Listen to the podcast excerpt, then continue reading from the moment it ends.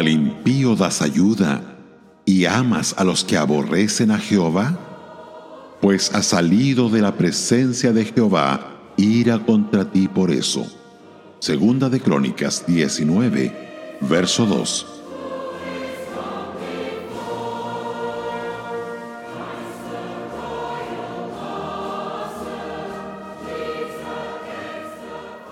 El rey Josafat se había aliado con el perverso rey Acab para hacer la guerra a los sirios. Esta alianza impía casi le costó la vida. Los sirios confundieron a Josafat por Acab y estaban a punto de matarle cuando se dieron cuenta de su error. Aunque Josafat escapó de la muerte, no escapó de la hiriente reprensión del profeta Jehú. Dios se aira cuando su pueblo ama a aquellos que le aborrecen y coopera con el impío. ¿Dónde podría suceder una cosa así en nuestros días? Acontece cuando los cristianos evangélicos profesantes se mezclan con liberales declarados en grandes cruzadas religiosas. Estos liberales niegan las doctrinas fundamentales de la fe cristiana, buscan minar la autoridad de las escrituras con sus dudas y negaciones. Aunque se hacen pasar por cristianos, en realidad son enemigos de la cruz de Cristo.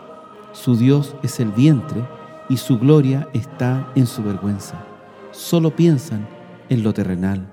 La causa de Cristo no se beneficia por su patrocinio, solamente sufre. A medida que el movimiento ecuménico cobra fuerza, los cristianos que creen en la Biblia enfrentarán una presión cada vez más grande y deberán cerrar filas contra todo elemento impío en la cristiandad. Si lo hacen, serán ridiculizados y denunciados y sus libertades se verán restringidas pero la fidelidad a Cristo requiere que caminen por una senda de separación. Uno de los golpes más severos se deja sentir cuando los mismos cristianos desdeñan a sus hermanos que rehúsan trabajar con los impíos. Es muy común oír a algunos líderes cristianos hablar con aprecio de los modernistas en tanto que atacan a los fundamentalistas. Adulan la erudición de los liberales, citan sus libros con aprobación y muestran una amorosa tolerancia a sus herejías.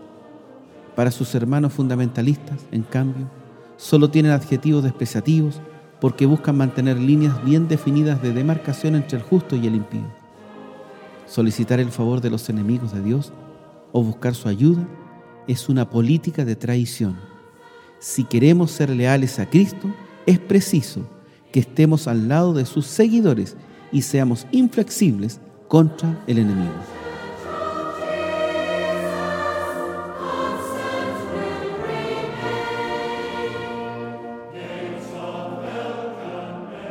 Radio Gracia y Paz, acompañándote cada día.